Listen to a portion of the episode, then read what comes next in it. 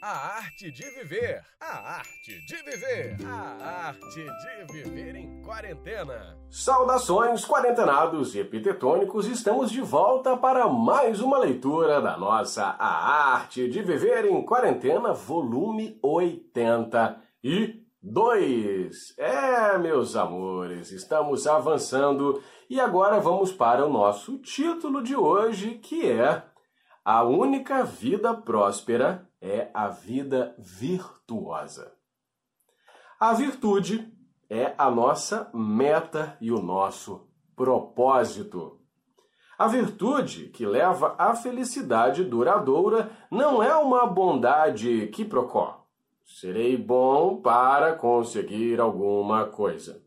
A bondade em si e por si é a prática e a recompensa. Ou seja, não adianta ter aquela bondade, aquela virtude interessada nas recompensas, não é? Eu sei que nós somos muito treinados socialmente, treinados socialmente para as recompensas do mundo da matéria, do mundo capitalista, do mundo capitalismo selvagem, não é? Nós estamos ali sempre sendo estimulados pelo bom comportamento que nos traz boas recompensas. Se não traz boas recompensas, ah, perdi o interesse. Será que é assim? Será que isso é ser virtuoso?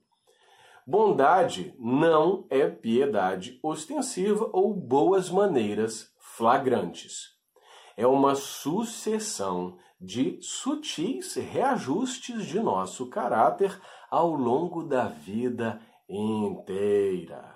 Sim, eu disse vida inteira. Portanto, não se desespere, mas também não se iluda, achamos que achando que quando nós terminarmos essas pagininhas aqui, todos seremos cidadãos de bem e homens e mulheres virtuosos e virtuosas. Pessoas virtuosas. Não seremos. Seremos apenas pessoas, eu espero que sim, com o coração cheio de vontade de melhorar afinamos progressivamente nossos pensamentos, palavras e atos, como se fossem instrumentos musicais para um desempenho mais sadio. A virtude é inerente às nossas intenções e nossos atos, não ao resultado deles. Compreende? Viu que bonito isso? Como se fossem instrumentos musicais vamos afinando os pensamentos, as palavras e os atos. Por que nos preocuparmos em ser bons? Ser bom é ser feliz, tranquilo e livre de inquietações. Quando você se empenha ativamente em aprimorar-se cada vez mais, abandonando os hábitos preguiçosos de encobrir ou procurar desculpas para as próprias atitudes. Em vez de sentir um fluxo constante de vergonha impregnando o fundo de sua alma, você faz sua vida avançar, utilizando as possibilidades criativas daquele momento preciso que você está vivendo. Você começa a ocupar integralmente aquele momento em vez de procurar escapar ou desejar que o que está acontecendo seja diferente.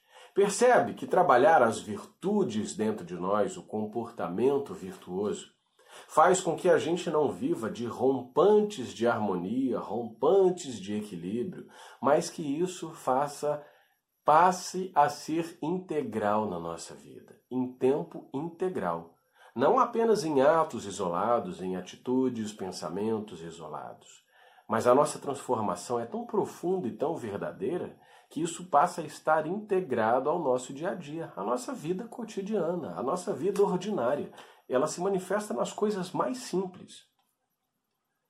Você vive a sua vida de forma completa, por estar de fato em cada um de seus, em cada um de seus momentos. Percebe como deve ser extraordinária essa sensação de plenitude?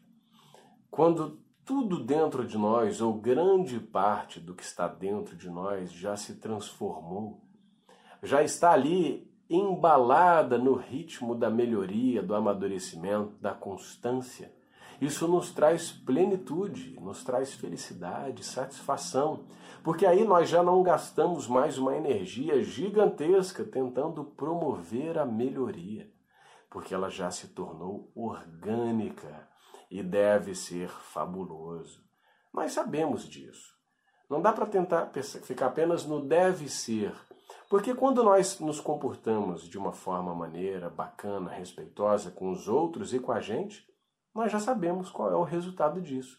Nós sentimos satisfação, nós somos invadidos por bons sentimentos, por boas sensações. Não é? Quando nós estamos emanando pensamentos positivos, comportamentos construtivos, então a gente sabe o que é.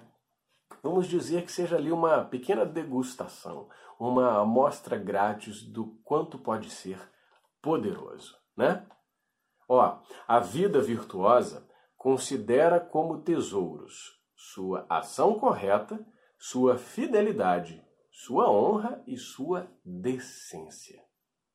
É desafiador mesmo, né? Porque parece muita coisa, parece coisas inatingíveis, inalcançáveis. Ó, sua ação correta, sua fidelidade, sua honra e sua decência.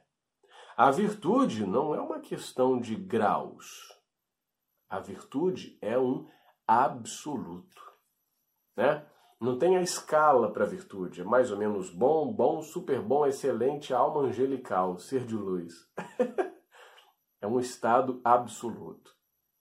Tudo bem que agora, né, onde a gente se encontra, nas condições em que a gente se encontra, talvez a gente até se permita comemorar algumas pequenas graduações. Mas não é uma coisa que ou você pode ser mais ou menos, é uma coisa que você é ou você não é, é absoluto. E nós temos que trabalhar para isso. Por que, né, que a gente vai ficar só nos 50% se nós podemos chegar até 100%? É desafiador, mas como ele disse aqui atrás, no parágrafo anterior, é para a vida não é para o fim de semana, não é para a próxima sexta, é para a vida. É um propósito de vida que a gente se transforme, que a gente tenha uma vida próspera. Aliás, que a única vida próspera é a vida virtuosa. Para se pensar, não é?